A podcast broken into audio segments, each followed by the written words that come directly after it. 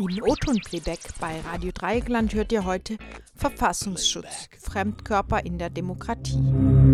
Rolf Gössner wirft einen Blick hinter die Kulissen des skandalumwitterten Inlandsgeheimdienstes Verfassungsschutz. Nach herrschender Auffassung ähm, wird ja die Bundesrepublik als sogenannte wehrhafte Demokratie definiert. Nun, um die ähm, inneren Feinde der freiheitlich-demokratischen Grundordnung frühzeitig, das heißt bereits weit im Vorfeld des Verdachts oder einer möglichen Gefahr aufzuspüren, hat sich Westdeutschland neben ähm, anderen Sicherheitsorganen wie äh, polizeilichem Staatsschutz, äh, Bundesnachrichtendienst, BND als äh, Außengeheimdienst, Auslandsgeheimdienst, militärischem Abschirmdienst, äh, MAD als Militärgeheimdienst, gleich äh, zu Beginn der 50er Jahre einen Inlandsgeheimdienst zugelegt, den sogenannten Verfassungsschutz, aufgegliedert in das Bundesamt für Verfassungsschutz und elf und ab äh, 1990 dann 16 Landesbehörden. Der Verfassungsschutz ist nun eine Institution, die offen oder verdeckt Informationen unter anderem über Bestrebungen gegen die freiheitlich-demokratische Grundordnung sammelt und auswertet als sogenanntes Frühwarnsystem äh, soll er Regierungen und Parlamente über mögliche verfassungsfeindliche äh, Bestrebungen frühzeitig informieren, in gewissem Maße auch die Öffentlichkeit. Verfassungsschutz, das hört sich ja ähm, zunächst mal ganz äh, gut und äh, sinnvoll an, nämlich nach äh, Schutz der Verfassung, der Grundrechte und der Demokratie. Doch was verbirgt sich eigentlich hinter diesem Euphemismus wirklich? Ein veritabler Regierungsgeheimdienst mit geheimen Mitteln, Methoden und Strukturen, Verfassungsschutz ist also, wenn man so will, eher ein Tarn oder ein Deckname für einen geheimen Apparat, mit äh, dem sein Geheimdienstcharakter und seine anrüchigen nachrichtendienstlichen Mittel und Methoden verschleiert werden, die er ja von Gesetzes wegen äh, nicht nur zur Spionageabwehr, sondern eben auch gegen mutmaßliche sogenannte Extremisten und Extremistinnen oder angebliche Verfassungsfeinde anwenden darf. So, mit ähm, verdeckten Ermittlern, mit V-Leuten, mit äh, technischen Hilfsmitteln für Observierungen und Lausch- und Spähangriffe infiltriert und äh, bespitzelt er äh, politisch verdächtige Gruppen und äh, Parteien, aber auch Individuen, und zwar wie gesagt, weit im Vorfeld eines möglichen Straftatverdachts oder einer messbaren Gefahr. Er betreibt dabei in diesem relativ uferlosen Vorfeld weitgehend ideologische ähm, Gesinnungsschnüffelei und beansprucht Definitionsmacht hinsichtlich der Frage, was hierzulande eigentlich extremistisch als extremistisch zu gelten hat und was eben nicht. Insoweit übt dieser Geheimdienst wirklichkeitsmächtige Sprachherrschaft aus und das mit äh, weitreichenden Folgen für die Betroffenen. Äh, denn seine Stigmatisierungen können dazu führen, dass die des Extremismus oder der Verfassungsfeindlichkeit ähm, verdächtigen Gruppen, Parteien oder Personen aus dem Kreis äh, der sogenannten Mehrheitsdemokraten exkommuniziert und aus dem öffentlich-demokratischen Diskurs ausgegrenzt werden. Der ähm, Politologe ähm, Jürgen Seifert hat von hoheitlicher Verrufserklärung gesprochen, wie sie mit den fragwürdigen Verfassungsschutzberichten des Bundes und der Länder betrieben werde. So, als Geheimdienst hat der Verfassungsschutz ja praktisch die Lizenz zur Konspiration und zur Infiltration, zu Täuschung, Manipulation und ja, Desinformation. Vor allem seine geheimen Methoden und äh, Strukturen machen es so schwer bis unmöglich, ihn so wirksam zu kontrollieren, demokratisch zu kontrollieren, äh, wie das für eine Demokratie ja eigentlich selbstverständlich sein sollte. Seine Ursprünge lassen den Verfassungsschutz als ideologisches oder wie Heribert Brandl von der Süddeutschen Zeitung schreibt, als besonders aggressives Kind des Kalten Krieges erscheinen. Gezüchtet als nachrichtendienstliche Waffe eines militanten Antikommunismus im Ost-West-Konflikt der 1950er Jahre, nicht zuletzt zur staatlichen Absicherung einmal des westdeutschen Bollwerks gegen den Kommunismus im Osten, ähm, dann zur Absicherung der Wiederbewaffnung und zur, ähm, ja, letzten Endes zur Westintegration der Bundesrepublik, Stichwort NATO. Alles in den 50er Jahren äh, über die Bühne geführt worden. In jenen Zeiten erwarb er sich auch seine zweifelhaften Verdienste bei der systematischen Auf, äh, Ausspähung, Stigmatisierung und gesellschaftlichen Ausgrenzung von Kommunistinnen und Kommunisten, anderen Linken und Antifaschistinnen und Antifaschisten aus dem politischen Willensbildungsprozess.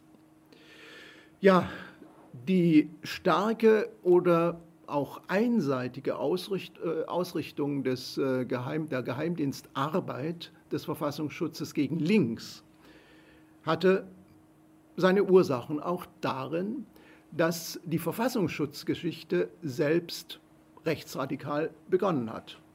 Hier im Laufe der Ausstellung ist das ja auch äh, durch, äh, gut beschrieben ähm, nämlich mit Altnazis, die schon in der NS-Zeit bei Gestapo, bei SS oder Nazi-Justiz einschlägig tätig waren. Und so erhielt etwa das Bundesamt für Verfassungsschutz ähm, seine streng antisozialistische Ausrichtung just äh, mit der langjährigen Präsidentschaft von Hubert Schröbers. Langjährig heißt von 1955 bis 1972. Ein Mann, der in der Nazizeit als Staatsanwalt gedient und sich mit grausamen Strafanträgen an der NS-Terrorjustiz beteiligt hatte. Aber wirklich nur ein Beispiel unter vielen anderen. So, das alles hatte natürlich prägende Auswirkungen auf die bundesdeutsche Entwicklung. Denkt man nur an die extensive justizielle Kommunisten, Kommunistinnenverfolgung in den 50er und 60er Jahren mit Hunderttausenden Betroffener oder aber später an die gegen Linke gerichtete, einschüchternde und existenzbedrohende Berufsverbotepolitik der 70er und 80er Jahre, die zu millionenfachen Ausforschungen durch den Verfassungsschutz führte und der Tausende Menschen mit ihren Lebensentwürfen zum Opfer fielen. Sowie denken wir auch noch an die bleiernen, äh, bleierne Zeit äh, des deutschen Herbstes im Laufe der Terrorismusbekämpfung ähm, gegen RAF und Co. An all diesen dunklen Kapiteln bundesdeutscher Geschichte war der Verfassungsschutz maßgeblich beteiligt. Gegen rechts, sprich gegen Alt- und Neonazis, hat sich der Verfassungsschutz von Anbeginn eher vornehm zurückgehalten waren diese doch schon zu Beginn der Bundesrepublik, der neuen Bundesrepublik, weitgehend in Gesellschaft und Biokra äh, äh, Bürokratie, in Exekutive und Judikative reintegriert worden.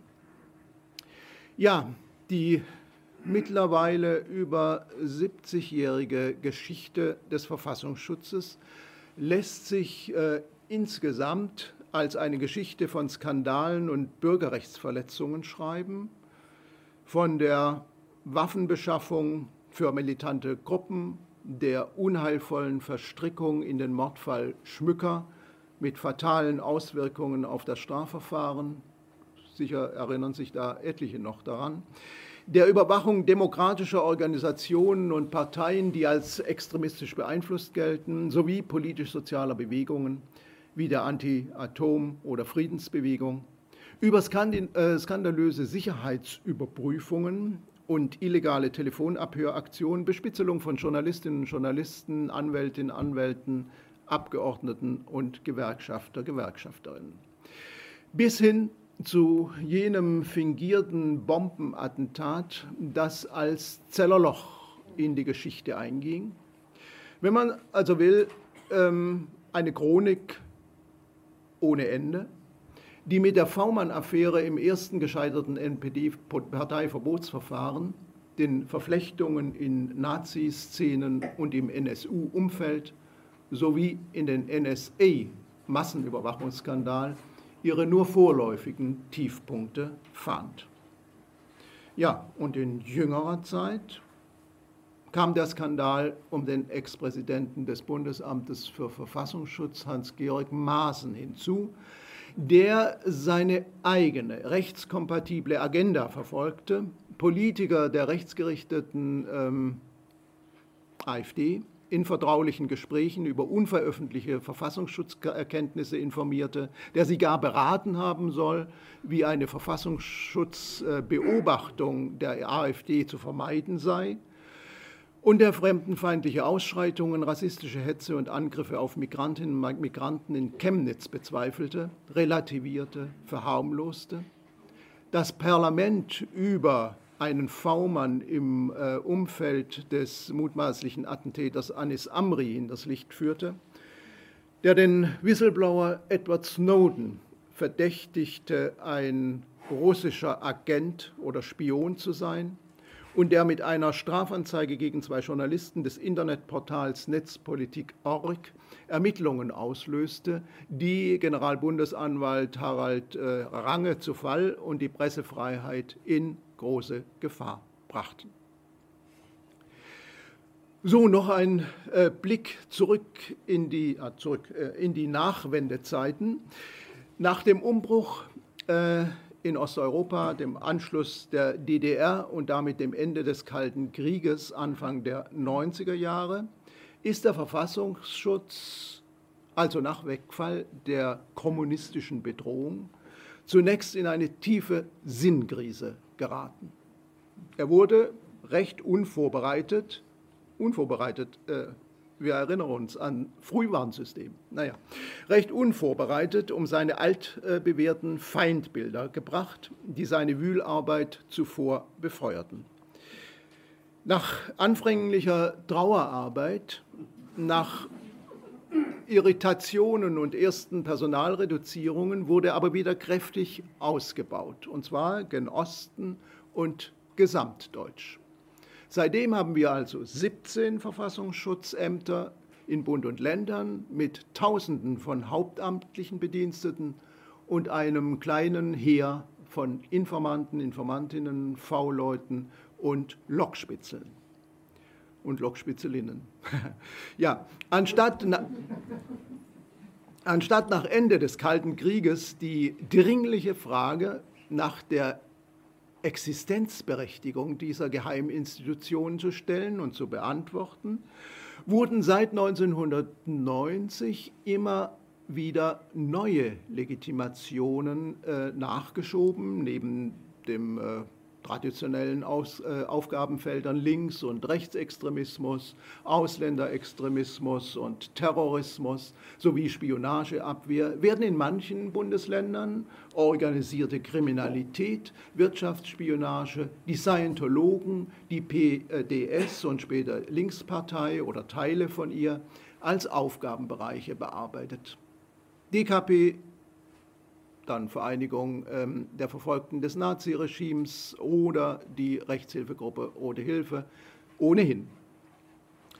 Und nach den Anschlägen äh, in den USA äh, vom September 2001 beschäftigen sich alle Verfassungsschutzbehörden verstärkt mit dem sogenannten islamistischen Terrorismus oder Extremismus, Salafismus, dem internationalen Terrorismus. Und alle Geheimdienste erlebten damals, äh, das kann man so heute gut nachvollziehen, einen kräftigen Schub, der immer noch anhält. Sie wurden aufgerüstet, bekamen immer mit den neuen Antiterrorgesetzen 2001 folgende, mit den neueren Reformgesetzen nach U-Debakel neue Aufgaben, neue Kontroll- und Vernetzungsbefugnisse, die dann tief in Grundrechtspositionen Betroffenen, aber auch von Unbeteiligten eingreifen. So, und nun Auch der Rechts, sogenannte Rechts, der sich ja seit Beginn der äh, 90er Jahre als na, eigentlich zunehmende Gefahr heraus, konnte vortrefflich Legitimation für Weiterexistenz und gar auch des Verfassungs- und seines V-Leute-Netzes genutzt. Und zu welchem Desaster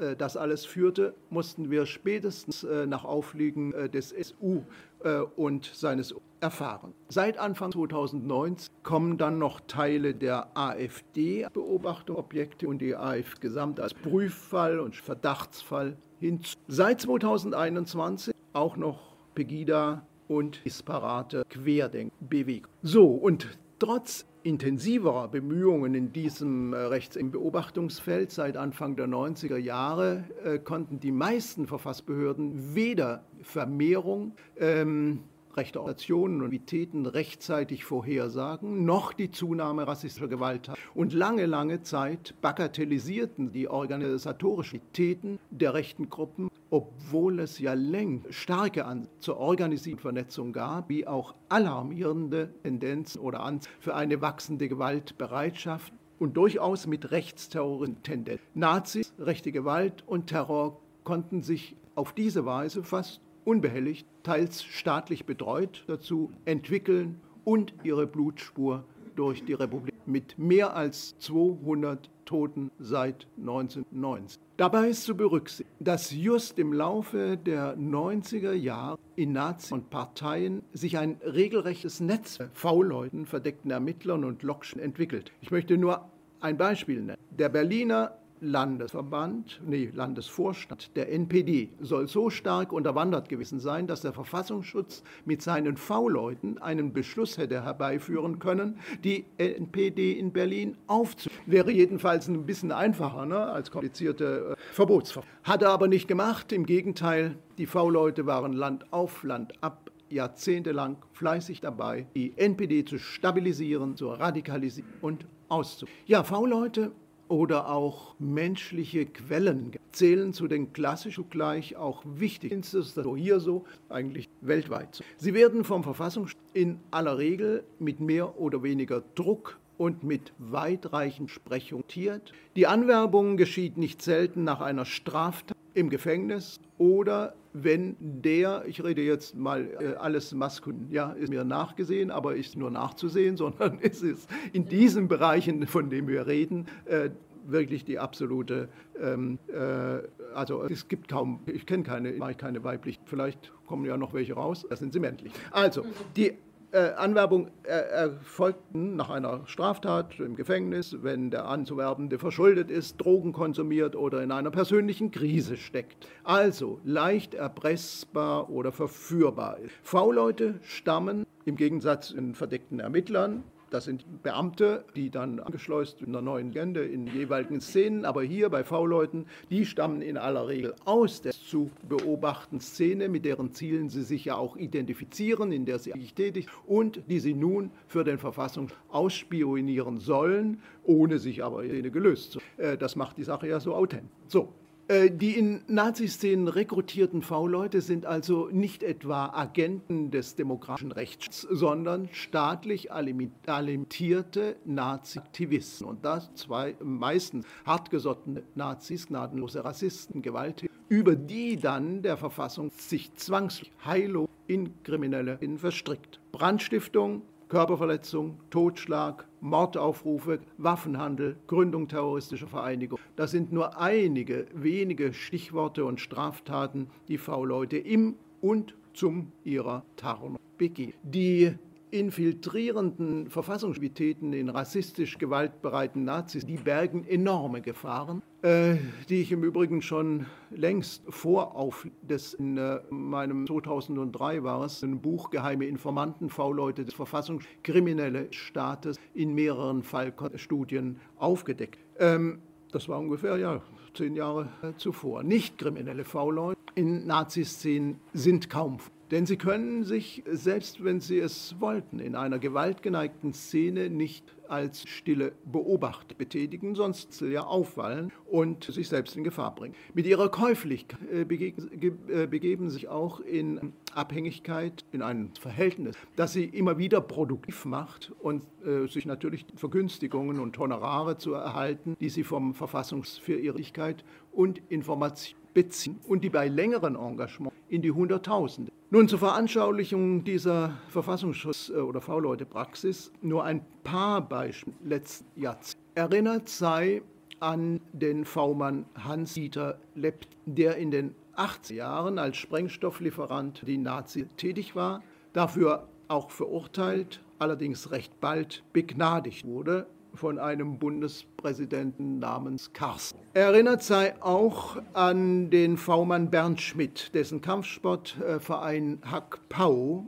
Treffpunkt und Trainingscenter der militanten Naziszene in Solingen war und aus diesem Kreis stammten jene Brandstifter, die eines äh, der schwersten Kapitalverbrechen in der Geschichte der Republik auf dem Gewissen haben, nämlich den Solinger Brandanschlag, bei dem es war ähm, 93 fünf türkische Frauen unter Brand. Ein V-Mann des Mecklenburg-Vorpommerschen Verfassungsschutzes ist zu dreieinhalb Jahren Freiheitsstrafe verurteilt worden, weil er mit rechtsradikalen Jugendlichen einen ausländischen Brandanschlag auf eine Pizzeria in Grevesmühlen er habe Tat mitbegeben. So rechtfertigte er sich später und in Aufsuch erzählt, um bei seinen Kameraden glaubwürdig zu erscheinen, um nicht als Spitzel aufzufallen und sich nicht selbst zu bringen. Also Brandstiftung, angeblich aus Angst vor Enttarnung. Erinnert sei auch an die äh, V-Leute in Brandenburg, Toni Stadler, Hesse, die die Naziszene mit versorgten, in denen Volksverhetzung betrieben und zum Mord an Juden, Künstlern und Politikern wurde alles unter den Augen im Schutz Verfassung. Und die konnten sogar noch eine zweite Auflage. Die Liste solcher unglaublichen Fälle noch lange fort. So, und im Fall des Nichtermittlungsskandals rund um den, ähm, NSU-Mords waren der Verfassung zwar aus Thüringen und andere Geheimdienste mit Dutzend V-Leuten, unter anderem Tino Brandt, äh, alias Otto, auch im Nazi-Sammelbecken Thüringer Heimatschutz involviert, in dem, sie, äh, in dem die späteren äh, mutmaßlichen Mörder organisiert waren und die, aus dem heraus sich der NSU und sein Umfeld und in Augen der Gäste entwickeln. Diese Mordserie, die quasi unter schlichter Aufsicht stattfand, hätte womöglich verhindert werden können, wenn der Verfassungsschutz seine Erkenntnis über die Untergetauchten und äh, ihre Unterstützer, an denen seine V-Leute ja hautnah dran waren, rechtzeitig an die Polizei weitergeben hätte, wozu er im Übrigen in diesen auch tatsächlich gesetzlich verpflichtet. Auf der Anklagebank des Oberlandesgerichts München hätte also weit mehr als äh, Mehrangeklagtes Zschäpe, Wohleben und Co. Hier fehlten die involvierten V-Leute, ihre V-Mann-Führer, auch da kenne ich jetzt keine Führerinnen, und alle für Versagen, Unterlassen und Vertuschen Verantwortlichen aus Verfassungspolizei und Sicherheitspolitik. So, und besonders erschreckend fand ich im Zuge meiner Recherchen, äh, wie selbstverständlich und skrupellos der Verfassungsschutz seine kriminell gewordenen V-Leute allzu häufig deckt systematisch gegen polizeiliche Ermittlungen abschirmt, ja sogar Belastungsbeweise unterdrückt, um seine Informanten vor Enttarnung, zu schützen und sie weiter langfristig abschöpfen zu können, anstatt sie, was notwendig und rechtlich wäre, unverzüglich abzuschalten. So hat der Verfassungsschutz auch im Fall der NSU-Mordserie polizeiliche Fahndungsmaßnahmen torpediert, Akten und Beweise vernichtet und seinen braunen V-Leute polizeiliche Observationen verraten oder Kontaktpersonen vor polizeilichen Abhöraktionen gewarnt. Das ist strafbare Strafvereitelung im Amt sowie Unterstützung und Beihilfe zu Straftaten, womöglich auch zu Morden. Doch die Verantwortlichen die sind dafür nie zur Rechenschaft gezogen worden, selbst wenn durch ihr Verhalten unbeteiligte Personen schwer geschädigt wurden. Im Bericht des Parlamentarischen äh, Untersuchungsausschusses im Thüringer Landtag wird folgerichtig der Verdacht, Zitat, gezielter Sabotage und des bewussten Hintertreibens bei der Suche nach dem flüchtigen NSU-Trio geäußert. Ja, zusammenfassend muss man feststellen, der Verfassungsschutz hat nicht nur im NSU-Komplex, sondern insgesamt rechtsextreme Szenen und Parteien, die er lediglich beobachten soll, über seine bezahlten Spitzel mitfinanziert, rassistisch geprägt, geschützt und gestärkt. Über sein kriminelles und unkontrollierbares V-Leute-System verstrickte er sich heillos in kriminelle und mörderische Machenschaften und auf diese Weise ist er, so meine These wenigstens, selbst Teil des Neonazi- oder des Nazi-Problems geworden. Jedenfalls konnte er kaum etwas zu dessen Lösung oder Bekämpfung beitragen. Denn trotz der hohen Zahl an V-Leuten im Nazispektrum haben sich seine Erkenntnisse offenbar kaum gesteigert. Jedenfalls hat er als Frühwarnsystem, das er ja sein soll und sein will, insgesamt über Jahrzehnte hinweg system- und ideologiebedingt grandios versagt, hat dabei Verfassung und Demokratie mehr geschadet als genutzt. Seit 1970 bin ich vier Jahrzehnte lang ununterbrochen vom Bundesamt für Verfassungsschutz beobachtet und ausgeforscht worden, schon als Jurastudent, und zwar hier an der Freiburger Universität, äh, später dann auch als äh, Gerichtsreferendar und seitdem fast ein Arbeitsleben lang in allen meinen beruflichen und ehrenamtlichen Funktionen als Publizist, als Rechtsanwalt, als parlamentarischer Berater, später auch dann als Vorstandsmitglied der Internationalen Liga für Menschenrechte und seit 2007 auch als stellvertretender Richter am Staatsgerichtshof der Freien Hansestadt Bremen. Zweitens, gegen diese Dauerüberwachung hatte ich äh, zusammen mit äh, Udo Kraus 2000 und was war's, fünf oder sechs geklagt. Äh, und zwar ähm, mit, auch mit Rechtsschutz äh, der, von Verdi, das möchte ich immer dazu sagen, nach einem über fünfjährigen äh, Prozess erklärte dann das Verwaltungsgericht Köln diese Langzeitüberwachung 2011 für grundrechtswidrig und unverhältnismäßig, und zwar von Anfang an. Die Richter urteilten klar zugunsten der Meinungs-, der Presse- und der Berufsfreiheit. Nach dieser herben Niederlage ging die Bundesregierung äh, seinerzeit in Berufung gegen das Urteil und nach weiteren fast, hoch, wie lang waren es, sieben Jahre, ähm, erklärte dann das Oberverwaltungsgericht in zweiter Instanz, das Oberverwaltungsgericht Nordrhein-Westfalen 2018, die gesamte Beobachtung ebenfalls für grundrechtswidrig.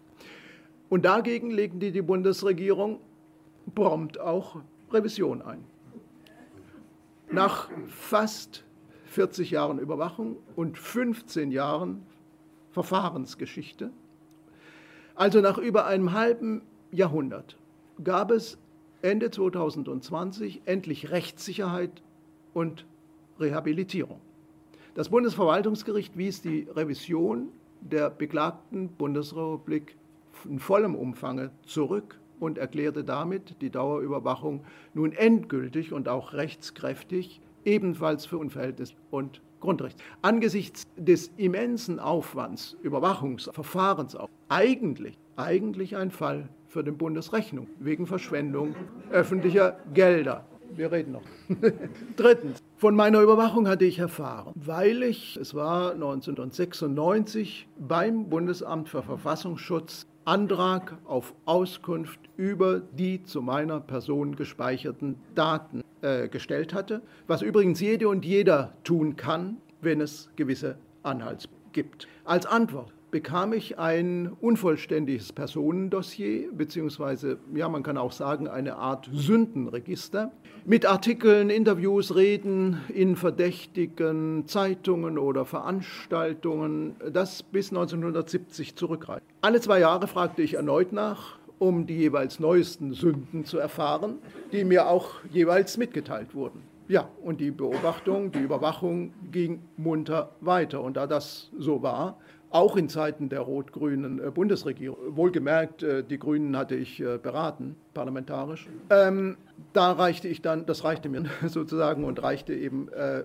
mit Hilfe von Udo Ende 2005 beim zuständigen Verwaltungsgericht in Köln Klage gegen die Bundesrepublik Deutschland an, um erstens vollständige Einsicht in meine Personenakte zu bekommen, sowie zweitens die jahrzehntelange Überwachung nicht für rechts zu lassen. Viertens, was wurde mir eigentlich zum Vorwurf. Ja, zur Last gelegt werden mir berufliche und ehrenamtliche Kontakte zu angeblich linksextremen oder linksextremistisch beeinflussten Gruppen und Veranstaltern, bei denen ich referierte und diskutierte, aber auch zu bestimmten Presseorganen, in denen ich ähm, neben vielen anderen Medien äh, veröffentlichte, denen ich Interviews gab oder in denen über meine Aktivitäten auch nur berichtet wurde. Und dazu zählen politische Parteien wie die DKP, Organisationen wie die Rechtshilfegruppe Rote Hilfe oder die Vereinigung äh, der Verfolgten des Naziregimes VVN, aber auch Presseorgane wie früher Blätter für deutsche internationale Politik, Demokratie und Recht, später dann Neues Deutschland oder die junge Welt, die seit Jahren als gesichert unter Beobachtung des Bundesverfassungsschutzes. Ja, nun jeder Autor und jeder Referent, Referentin, die Autorin freut sich über eine treue und kritische Leser- und Zuhörerschaft. Und so nahm ich durchaus mit Genugtuung zur Kenntnis, dass Bedienstete des Bundesamtes über mehrere Beamtengenerationen hinweg zu meinen treuesten Mitlesern und Mithörern gehörten. Leider auch zu den verständnislosesten und böswilligen. Wir kommen noch darauf. Fünftens, mit meinen Kontakten, publizistischen Beiträgen und Vorträgen soll ich, so die Unterstellung des Bundesamtes, besagte nicht verbotene, aber links, äh, als linksextremistisch eingestufte Gruppen und Organe nachdrücklich unterstützt. Ich soll sie so wörtlich als prominenter Jurist aufgewertet und gesellschaftsfähig aus vollkommen legalen und legitimen Berufskontakten konstruierte man also eine Art, ja, wie soll man sagen, eine Art von Kontakt. Dabei hatten die Verfassungsschützer äh, tatsächlich alle Not, die jahrzehntelange Überwachung einer Einzelperson, die ja keiner äh, als extremistisch eingestuften Organisation oder Partei angehörte, nur auf deren berufliche Kontakte hin zu stützen. Deshalb versteht sich das Bundesamt vor Gericht zu einer, ja, meines Erachtens doch abenteuerlichen Konstruktion. Ich darf zitieren. Dabei agiert er, also ich, ganz bewusst nicht als Mitglied einer offen extremistischen Partei oder Organisation. Nicht etwa, weil er sich von den verfassungsfeindlichen Zielen der unterstützten Organisationen distanzieren, sondern weil er so seine Glaubwürdigkeit nach außen als vermeintlich unabhängiger Experte zu wahren. Nicht schlecht, ne? Ja, das ist richtige äh, Motivationsbetrieb. Also, damit wird behauptet, ich sei seit Jahrzehnten taktisches Nichtmitglied diverser, und zwar ziemlich disparater Extrem. Egal ob Mitglied oder nicht, verdächtig ist für den Verfassungsschutz. Ja, in, offen, in meinem Fall offenbar beides. Sechstens. Im Laufe des Klageverfahrens gegen Bundesrepublik und Bundesamt schob der Verfassungs dann neue Vorwürfe gegen mich nach, nämlich Vorwürfe, die ja, nachträglich die unglaubliche Überwachungsgeschichte zusätzlich rechtfertigen sollten. Jetzt zog der Verfassungsschutz auch den Inhalt meiner Schrift und setzte meine Kritik an Sicherheitsorganen, Sicherheits- und Antiterrorpolitik, meine angeblich diffamierenden, diffamierende Agitation gegen KPD-Verbot und Berufsverbote, die es im Übrigen gar nicht gab, ähm, einem Extremismusverdacht aus. Der abstruse Vorwurf. Ich wolle den Staat wehrlos gegen seine inneren und äußeren Feinde. Und als ersten Schritt auf diesem Weg den Verfassungsschutz abschaffen. Das hat er mir natürlich ganz besonders übel genommen. Schon erstaunlich, was mir da unterstellt und wirkmächtig zugetraut wird, wie sich nach den ungeheuerlichen NSU und NSA und Vertuschungsskandalen der letzten Jahre deutlich zeigte, war ja meine an Geheimdienst mehr als berechtigt. Ja, der Verfassungsschutz maßte sich damit eine Deutungshoheit über meine Texte an und übte sie in geradezu inquisitorischer Weise aus. Und zwar nach dem dokumentierbaren Motto, was der Kläger, also ich, da äußert, klingt zwar auf den ersten Blick ganz demokratisch, aber gemeint hat er es ganz. Beispiel. So habe ich des Öfteren davon geschrieben, dass es zur Lösung bestimmter Probleme, einer grundlegenden gesellschaftlichen ökonomischen Veränderung nicht, nicht Beifall klatschen könnte nach hinten los. Denn daraufhin kramte der Verfassungsschutz das politische Wörterbuch der DDR aus seiner Asservaten. Kennen das manche? ja, dann nachlesen. Ähm, in dem nämlich zu lesen sei, was ich mit grundlegender Veränderung eigentlich meinte nämlich eine sozialistische Revolution. Darunter geht es nicht. Die natürlich mit der Verfassung nicht zu vereinbaren. Man fühlt sich dabei unweigerlich an inquisitorische Verfahren, an finstere Zeiten der McCarthy-Ära des Kalten Krieges und des deutschen Herbst. Siebten. Ich erlebe es immer wieder, dass viele Menschen in ungläubiges Staunen verfallen, wenn sie von dieser rekordverdächtigen Überwachungssichte erfahren. Tatsächlich geht es ja um mein gesamtes Bewusstsein und um das, was der Verfassung mit seiner selektiven Wahrnehmung aus diesem Leben machte. Er zeichnet in einer über 2000-seitigen Person in Spitzelbericht Schriften ein aus zeitlichen Zusammenhängen gerissenes Bild und konstruierte Abstrakt. Herauskommt ein denunziatorisches Feindbild, ein Zerrbild, nun keinesfalls. Letztlich geht es um die amtliche Deutungshoheit über ein ganzes studentisches, berufliches Leben, über politisches Handeln und berufliche Kontakte, deren sich der Verfassungsschutz mit seiner Gesinnungskontrolle und amtlichen Interpretation oder vielleicht auch besser Fehlinterpretation bemächtigt. Und nun musste ich versuchen, mir diesen Teil meiner Lebensgeschichte wieder anzueignen, um deren Bewertung, die Deutung politischer Vorgänge und persönlicher Entwicklung nicht einem kaum kontrollierbaren ideologisch verblendet Geheimdienst. Ich musste mich dabei auch der bangen Frage stellen, was das Wissen um meine Beobachtung und die Negativbewertung durch den Verfassungsschutz mit mir und aus macht oder gemacht. Ob sich etwa mein Verhalten dadurch verändert, ob ich mich womöglich schleichend anpasse, Themen oder Kontakte meide, ob also die Schere im Kopf Klammheit ihr Unwesen treibt das sich bewusst zu machen, ist auf jeden Fall wichtig. Zusammenhängen, ähm, weil sowas passiert so unterschwellig, untergründig. Und man merkt, übrigens in Corona-Zeiten habe ich das wieder.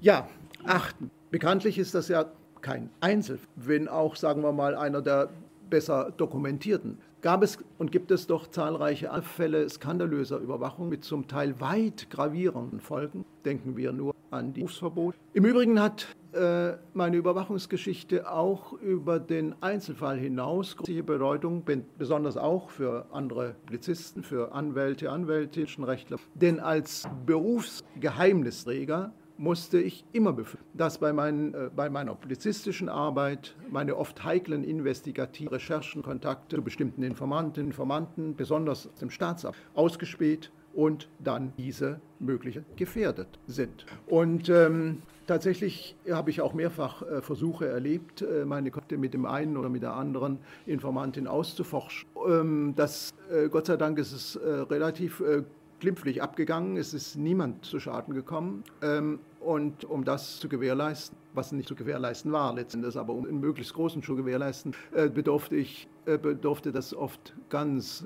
extremer Anstrengungen und Klimmzüge. In einzelnen Fällen mussten natürlich der auch abgebrochen bleiben. Äh, Im Übrigen gilt das äh, prinzipiell auch für meine Anwaltsarbeit, denn auch als Anwalt, als Strafverteidiger muss mit Geheimdienstforschung rechnen. Und seit meine Überwachung bekannt geworden Jahre und amtlich bestätigt wurde, sah ich genötigt, meine Mandantinnen und Mandanten darüber aufzuklären. Ist ja auch richtig so, denke ich mir, dass das sein muss und wie viele äh, den Kontakt dann zu mir abgebrochen haben aus die oder erst gar nicht äh, mich aufsucht, Anwalt, das kann ich selbstverständlich nicht ergründen, sodass etwa äh, zum Beispiel, manche fragen ja, gibt es dafür Schadensersatz, wenn man so lange ähm, recht, unrechtmäßig beobachtet worden ähm, Das äh, kann man sich dann abschminken, ne, weil das auch nicht nachweist. So, das Mandatsgeheimnis und der äh, Informantenschutz waren jedenfalls so nicht mehr leistbar. Verfassungsrechtliche Schutz Vertrauens zwischen Anwalt und Mandant,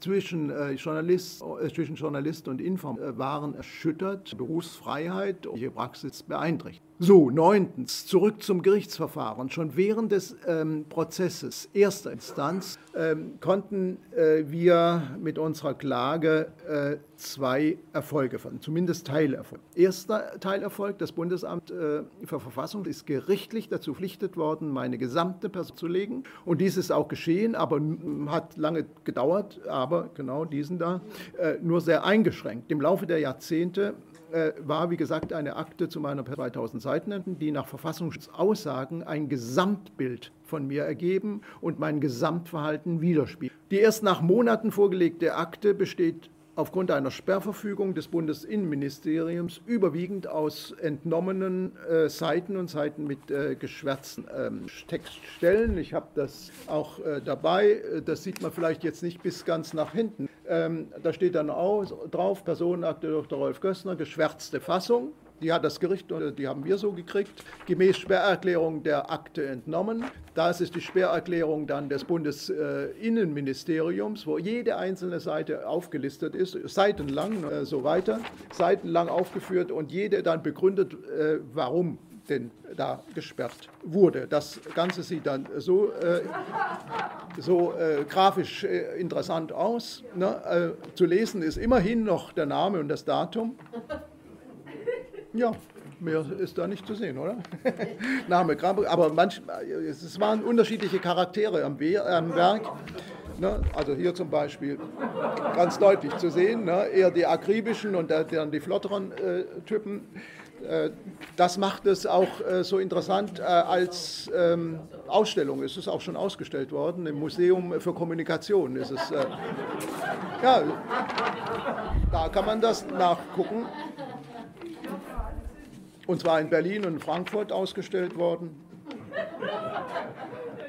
So, jetzt frage ich mich, was das da soll.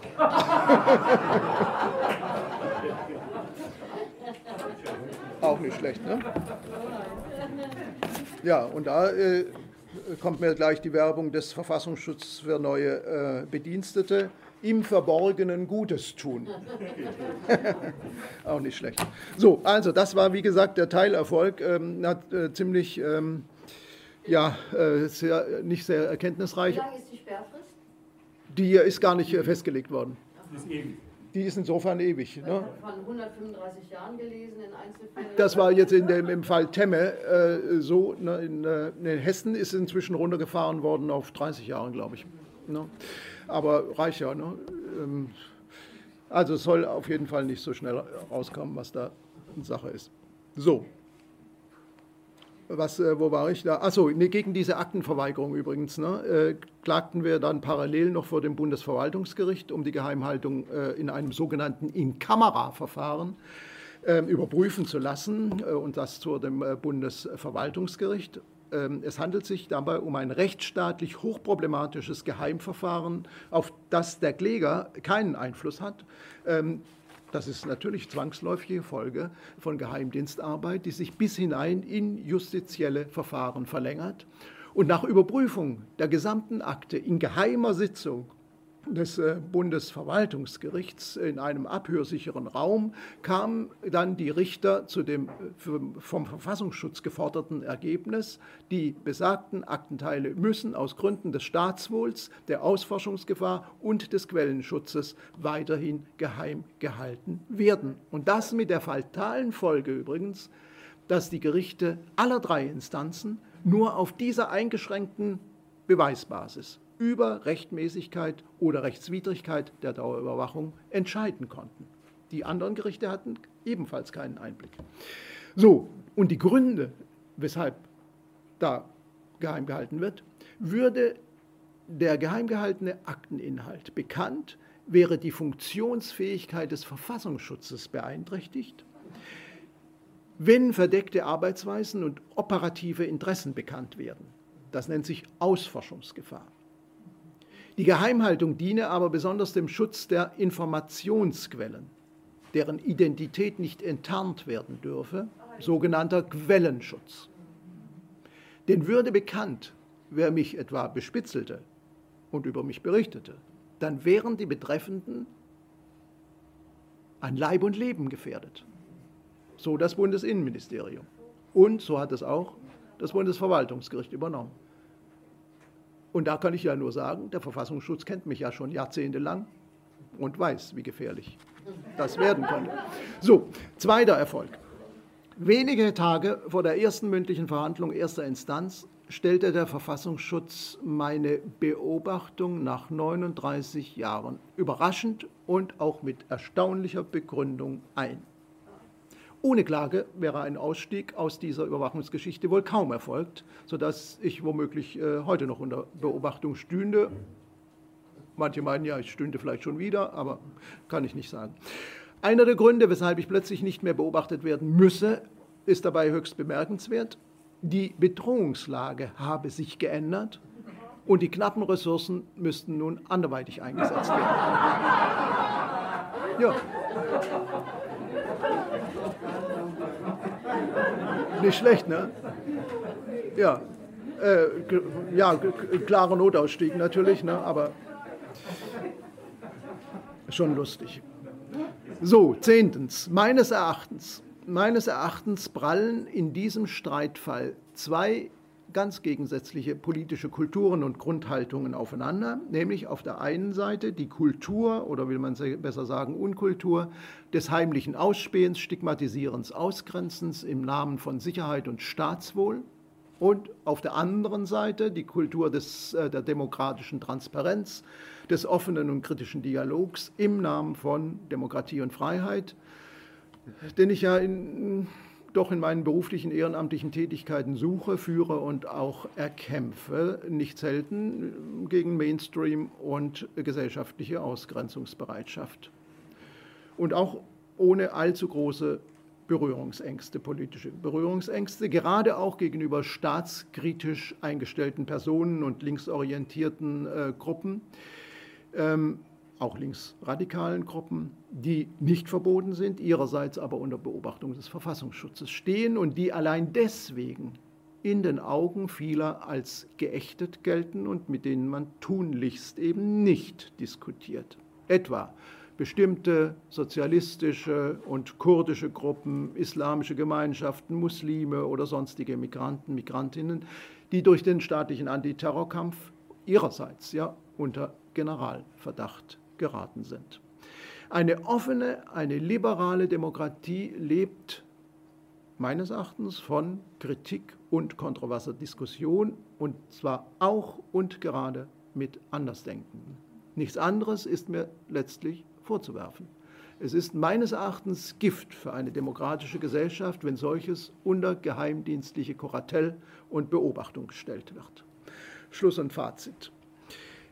Dass ein Geheimdienst wie der Verfassungsschutz. Über vier Jahrzehnte unkontrolliert und rechtswidrig. Eine unabhängige Einzelperson, zudem einen zweifachen Berufsgeheimnisträger, beobachten, personenbezogene Daten erfassen, sammeln und auswerten kann und dass er dann auch noch den größten Teil der Personenakte geheim halten darf, beweist meines Erachtens die These, dass es sich letztlich um eine demokratieunverträgliche Institution handelt, für die das Prinzip demokratischer Transparenz und Kontrollierbarkeit praktisch nicht gilt. Angesichts unseres insgesamt niederschmetternden Befunds muss sich die Sicherheitspolitik endlich den zugrunde liegenden Strukturen und Methoden des Verfassungsschutzes ernsthaft stellen und geeignete Konsequenzen ziehen. Doch die Bundesregierung sieht ausweislich einer Antwort an die Linksfraktion im Bundestag keinerlei Notwendigkeit, etwa aus dem rechtskräftigen Urteil des Bundesverwaltungsgerichts irgendwelche Konsequenzen zu ziehen. Äh, stattdessen laufen sämtliche sogenannten Reformbemühungen der herrschenden Sicherheitspolitik zumeist in eine vollkommen andere Richtung Aufrüstung, nämlich in Richtung. Und mal sehen, äh, wie, die, äh, wie eine neue Bundesregierung mit diesem Problem umgehen wird. Da, da, kann man natürlich skeptisch sein, ne, gemessen an dem, was bisher jetzt so gelaufen ist. Ähm, vielleicht wird die eine oder andere Stellschraube äh, gedreht, aber bisher ist da nichts in, Sicht. Ähm, ich möchte äh, noch äh, thesenartig ein paar Punkte ansprechen. Erstens, man muss es so klar und deutlich sagen, gerade in seiner Ausprägung als ideologischer Regierungsgeheimdienst ist der Verfassungsschutz Fremdkörper in der Demokratie. Endlich sind wir beim Titel der Veranstaltung. Ja, ja Fremdkörper in der Demokratie. Warum? Weil er selbst demokratischen Prinzipien der Transparenz und der Kontrollierbarkeit widerspricht. Und deshalb neigen ja auch Geheimorgane dieser Art auch in einer Demokratie zu Verselbstständigung, Willkür und Machtmissbrauch, wie ihre Geschichte ja auch eindrucksvoll ähm, bezeugt. Zugespitzt formuliert, hier endet der demokratische Sektor. Zweitens, ihr Geheimhaltungs- und Vertuschungssystem umschlingt auch Justiz und Parlamente, die die Geheimdienste kontrollieren sollen, aber systembedingt zumeist daran scheitern. Die parlamentarische Kontrolle erfolgt ihrerseits geheim, also damit wenig demokratisch. Und Gerichtsprozesse, in denen etwa V-Leute eine Rolle spielen, werden tendenziell zu Geheimverfahren, ähm, in denen etwa Akten aus Gründen des Quellenschutzes oder des Staatswohls vorenthalten oder manipuliert werden, Zeugen ganz oder teilweise gesperrt werden. Drittens, das bedeutet, sobald Geheimdienste ihre Finger im Spiel haben, sind Demokratie, Bürgerrechte und, Demokratie, äh, und, Bürger und Rechtsstaat in Gefahr, bleiben Aufklärung und Wahrheit zwangsläufig auf der Strecke. Das zeigt sich ganz deutlich im Zusammenhang mit den NSU-Untersuchungsausschüssen des Bundestags und auch von Landtagen seit Aufdeckung der NSU-Mordserie sind die Verfassungsschutzbehörden mit geradezu krimineller Energie damit beschäftigt, die Spuren ihres Versagens, ihrer ideologischen Verblendung und Verflechtungen in das NSU-Umfeld zu verdunkeln, zu schreddern, zu vernichten. Auch die Behinderungen der polizeilichen Ermittlungen im Fall des V-Mann-Führers Andreas Temme, der Fall ist auch hier irgendwo zu lesen, alias Klein Adolf, der am Tatort eines NSU-Mordes anwesend war, also ein Verfassungsschutzbediensteter, die sind symptomatisch für diese systematische Abschottung und das amtliche Verdunklungssystem. Die geheimen NSU-Akten sollen noch auf drei Jahrzehnte, inzwischen, ne, also inzwischen runtergeschraubt, hinaus gesperrt bleiben. Diese staatliche Vertuschungsaktion hintertreibt natürlich eine effiziente politische Aufarbeitung und auch rechtliche äh, Aufarbeitung.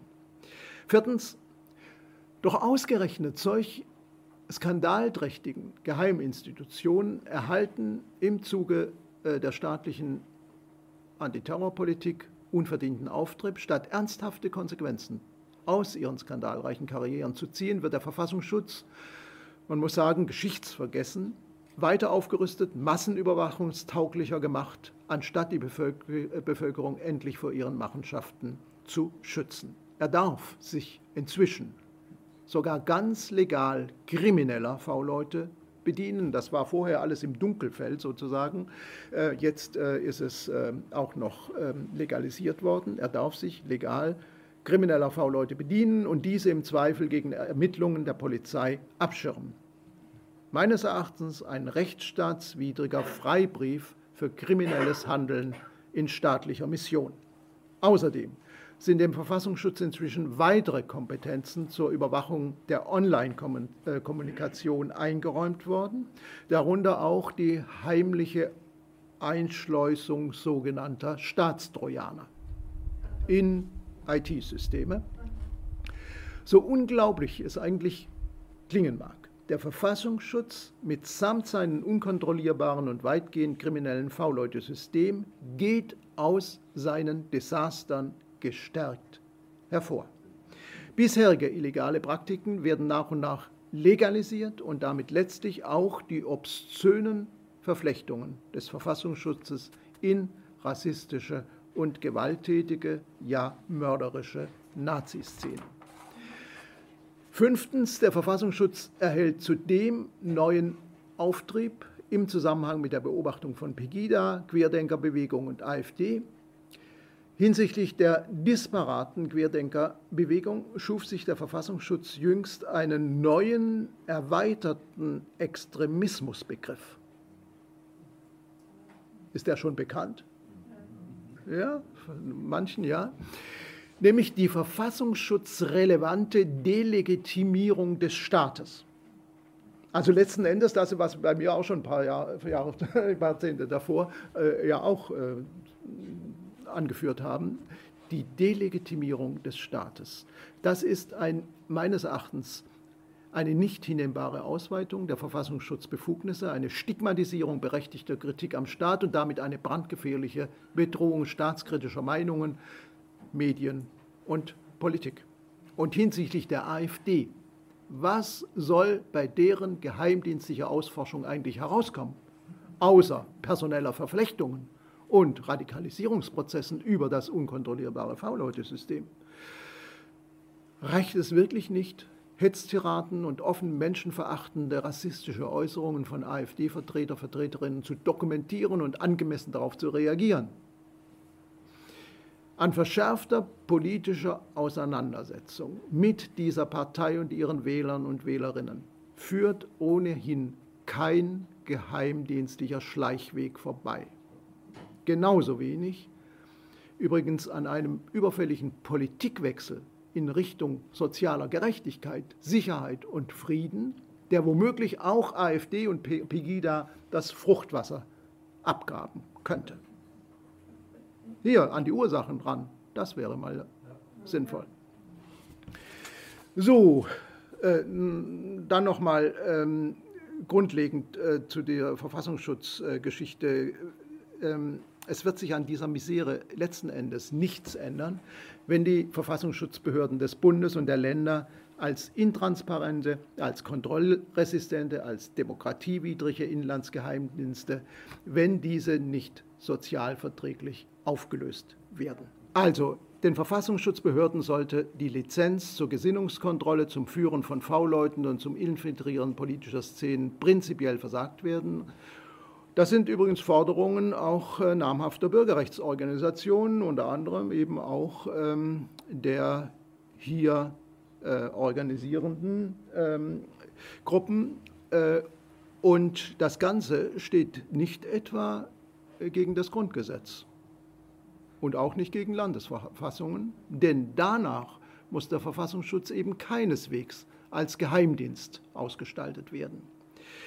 Gut ausgestattete, öffentlich kontrollierbare Dokumentations- und Forschungszentren würden die Rechtsentwicklung, würden gruppenbezogene Menschenfeindlichkeit und andere Gefährdungen von Minderheiten, Demokratie und Verfassung ohne gefährliche Methoden und ideologische Schleuklappen erforschen können. Dafür aber auch mit weit besseren diagnostisch-analytischen Fähigkeiten. Über die gewonnenen Erkenntnisse könnten dann Regierungen und auch Öffentlichkeit offen informiert und aufgeklärt werden, um wirksame Präventionsmaßnahmen in die Wege zu leiten. Alles andere, alles andere ist Sache von Politik und Zivilgesellschaft. Im Fall von konkreten Gefahren, Gewaltorientierung und strafbaren Handlungen ist dies ohnehin Sache von Polizei und Justiz. Auch wenn man auch in diesem Feld genauer hingucken muss.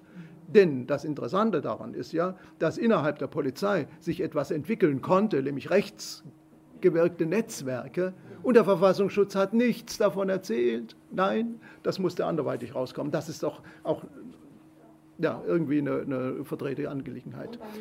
In O-Ton-Playback bei Radio Dreieckland hörtet ihr heute Verfassungsschutz, Fremdkörper in der Demokratie.